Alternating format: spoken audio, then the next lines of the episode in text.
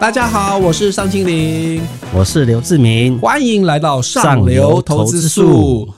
志明哥，我跟你讲哦，我们今天很明确要讲两个主轴。这么啊重要？嗯，第一个是中小型电子股的补涨行情，嗯，然后第二个是船产龙头的第二季的潜力在没错哪里？没错对那我想要问一下哦，第一个就是中小型电子股这一波，我们也明显的感受到，好像那个资金是从原本的一些台积电的钱移到这个中小型电子股身上，而且表现特别强。为什么会这样子？其实我们观察全球的股市的变化，这局势的变化，嗯像美国虽然通过一点九兆的这个资金救经济嘛，哈、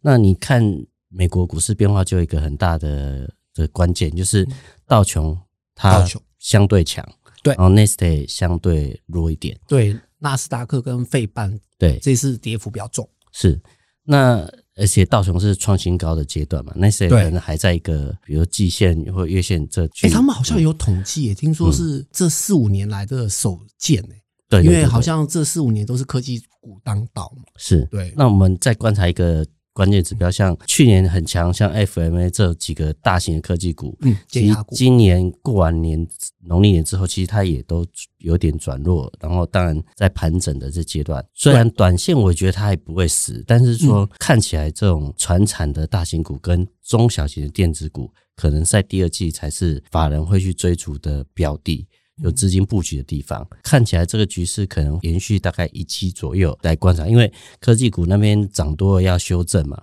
对修正以后它很盘整一段时间，其实它还是有机会再往上走的。短线可能要看中小型的电子股跟传产的大型股来表现，所以对资金应该是往那个地方去布布局。我补充一下中小型电子，因为我最近也跟一些法人朋友们聊天嘛，然后我觉得主要的论述啦，感觉是未接的问题，嗯，因为毕没错竟原本的那些大型的电子股，就台积电、联电这些、台达电这些，在去年的确涨幅涨得太大了。所没以错，他们只要动的话，其实指数也要跟着动。嗯嗯，那今年普遍是认为可能在一万六附近，可能要进入一个整理期。那如果他们整理的话，就代表说其实这些大型科技股是不会动的，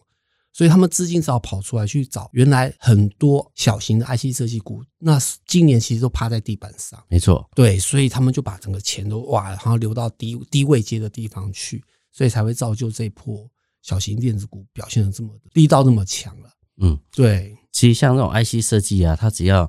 抓到一个好的产品，嗯，然后毛利往上走，营收往上走，它股价涨对幅都是很吓人的。对，是而且那种速度是大家想象不到的快，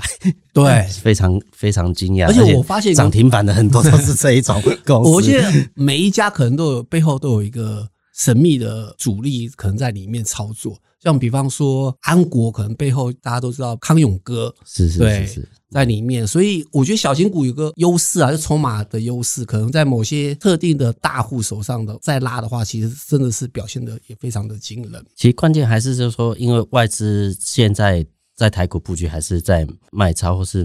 就是它没有大幅对啊，买对超，对对对，所以大型的这种科技股在短线上，在外资还没有回回补台股之前，它要动的机会不对啊大。，它它但只是好停在那里。这波的主流都是内资布局嗯的，那内资布局它是非常灵活的。那灵活的话，它会布局什么？当然就是这种中小型科技股，它只要找到它有一些机会，像什么天域啊这种，对哦有有个它毛利往上走，然后营收往上走，那涨幅哦都都是好几倍的。对，所以我觉得这这样的涨幅也，投资人也不应该错过了。我觉得投资者其实也不要太害怕这些小型股，因为有些这些都是背后都是大集团，像比方说田裕其实就是红海集团的，红海集团对，所以它另外一档我记得好像正达吧，嗯也，表现的其实也非常的惊人。是，对，其实很多小型 IC 设计公司，搞不好他们背后的母公司也也其实就是大集团了。嗯对，所以这一点就可能资金现在正在做转换，投资人可能要试着试着换一下节那个节奏，可能要跟着那些大户们或者赢家们去换到中小型。如果喜欢短线操作的投资人，也要试着去转，不然的话，你可能钱在大型股或台积电身上可能会耗一阵子，嗯我。觉得啦。我觉得台积电可能要等它值率再往上走，就是它公告它的股息有变多的时候，可能才会对再往上，不然的话可能就在这个时间盘盘一阵时间。对，那关于船产龙头股的部分，我就没有那么熟了，可能要嗯问一下志明哥。对像一般投资人对这种我手两打，爱惜阳明跟长隆 是上上 山，这个应该也诶、也是不错，因为只要它因为报价上扬嘛，当然呃一二季不是它旺季嘛，它可能到第三季、第四季才是它旺季，但是在这阶段只要报价没有修正太多的话，呃，这些船运公司都会希望客人去转换成长约嘛，对只要它一定转换成功的话，就是一个两年的，确定它获利跟营收都很稳定。可看起来这股价其实都已经在接近新高的阶对，段了感觉哈，感觉要挑战去年十二月的那个新高，所以我觉得是蛮有机会。而且最近它法说会也有开始在法说，其实对即将要法说会，对我觉得这应该往上走的机会蛮蛮高的就。是投资人如果有兴趣，应该要去听一下。那我不问，我不问。那最近人家说航海王从长隆换到阳明，那是不是代表着阳明的机会比较高一点？我帮投资人问，我自己个人觉得阳明的机会比较，因为他最近有一家叫志明轮的嗯对下，对对对对，已经拿到，所以他会就就可以开始酝酿又增加了。哦，对，就对是对相对的话，它多对对对就是一样，比如说这个报价就是比如说两千多，然后它运量又增加，它当它然提提供的供给会比较对，嗯多。对然后它能的运能有提升，所以我觉得这一块可能是它今年第二季反而会比长隆要好一点点的这个利多。哦，那看起我来嗯懂了，就是投资人如果真的都不知道怎么操作的话，要注意航海王的动态。对对对，然后再来就是阳明，它关谷卖的已经卖的差不多了，所以说外面流通的股票相对比长隆要少一点，所以我觉得这也是有机会的。那我问一下，就是因为油价也涨了，那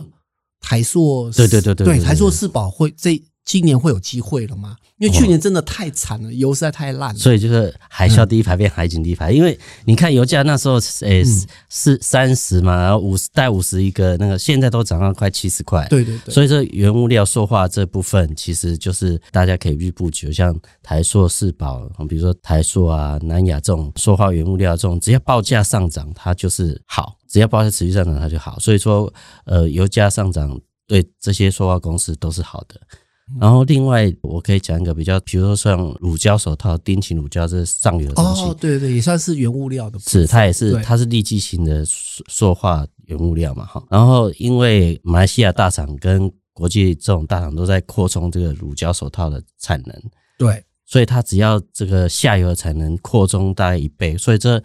未来的一两年下游的乳胶手套扩充一倍的话，这上游的这个丁腈乳胶的这个报价其实也供不应求嘛。那原估是今年可能是有二十万吨的呃需求大于供给，然后明年还有三十万吨，所以说它报价往上扬这个趋势也可以走。最重要，台湾两家公司，一个是南地跟深丰嗯嘛，这两家公司其实股价也都在转强中。嗯所以这是大家可以注意的。对那另外就是钢铁类，哦钢我就铁类我就更陌生了。钢铁对，报价，听说社长的说法就是二十二三十年前，听说每个人都有中港。对对对对对 对。那今年的诶其实中康已经衰了，也是吧可能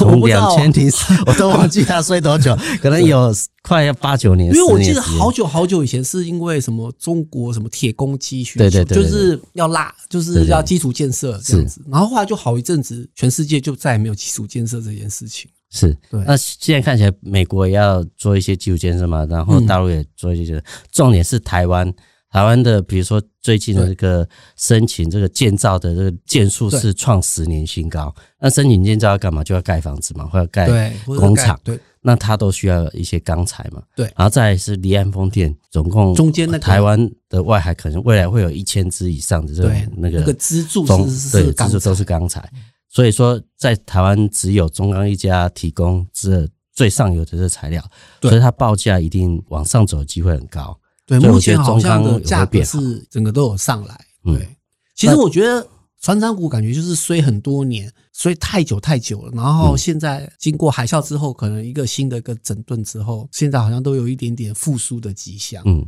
对，相对位置也是比较低啦，所以投资人其实买的话也是相对安全。对。如果哎还有嗯现在买的话，其实位置都算是低位接的。还有一个东钢嘛，做那个型钢的，那像台积电那些工厂的那个主干都是用这 H 型钢嘛，啊那这方面其实像东和钢铁这样的公司也会好。那还有一个叫星光钢，它还是做比如说离岸风电的一些钢材的加工制造嘛，嗯还有它现在有做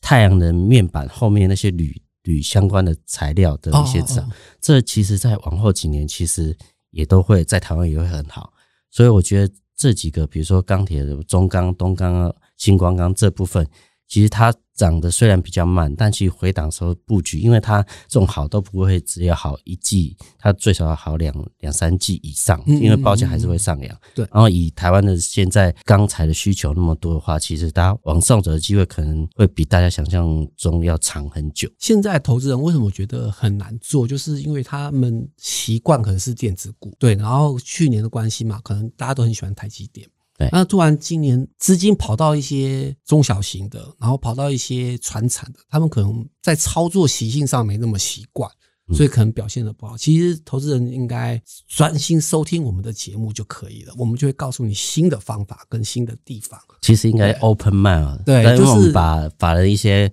现在的想法分享给我们的对听听众，那他应该从中也可以找到一些方向，那可以对慢慢去思考他布局的那个 tempo 应该怎么掌握。对，所以志明哥，我觉得主要现在就是在资金在做快速轮动的关系，所以造成投资人可能不适应，因为过去可能都以投资电子股为主嘛，对，太习惯了。我们对台湾投资人太喜欢投电子股了，可是现在因为传产或中小型电子股它相对要强，对那我觉得这部分可以大家可能心态还是要转变啦，因为对毕竟呃资金在这个股市它总要效率化，对那你还是要掌握。现在的主流是什么？因为主流比嗯较容易涨、啊，如果不是主流的话，它可能就要沉寂一段时间，再变成主流的时候，它还是要花一点时间，可能在一季左右。那你这方面你有错失了这一季的明星主流股的话，很可惜啦。尤其现在还是多头时间，那我们应该要掌握这样的这个变化。对，对你讲到这个，我突然想到一件有趣的事情，嗯因为我有一次我在回家路上听广播，然后听到一些投顾老师在吹牛，我发觉其实真的投资人操作要快一点，我觉得它是话术了，但是如果你上像去年你上半年你买到防疫股的话，可以赚好几倍，对，然后你如果懂得资金轮动的话，下半年你布局太阳能啊、风电的话，你又可以赚好几倍。年底的话，你又抽出来换成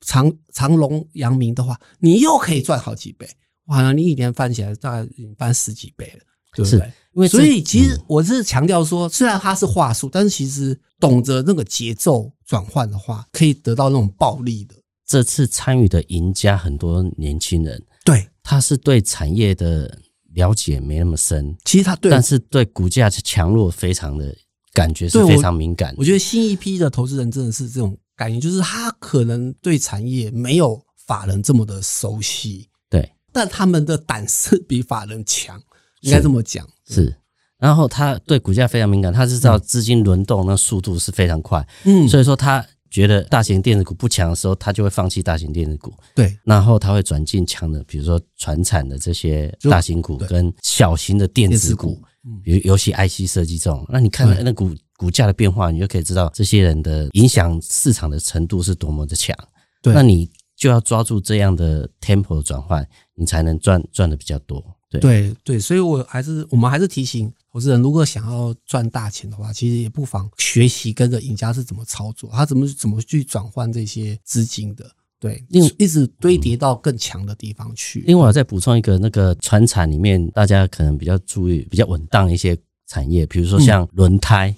哦，对，为什么很久人没有疫情提之到后了大家比较不想用公共运输嘛，他可能要自己自己开车去旅游或者洽公，只要行驶里程多的话，其实轮胎的耗损就会变多。对对那我们看起来轮胎的报价，其实在去年就已经涨一波啊，今年一月又涨一波，然后听说在这段时间还要再涨，所以说只要它的报价有在往上走的话，疫情过后大家都开始要解放，最少嗯你开车的里程数一定会比过去要多得多。对所以说这个领域像什么振兴啊、建大这样的公司，其实它都是好公司，嗯然后又掌握在这一波热潮之后，它其实股价的那个往上走的那个状况会比过去好很多。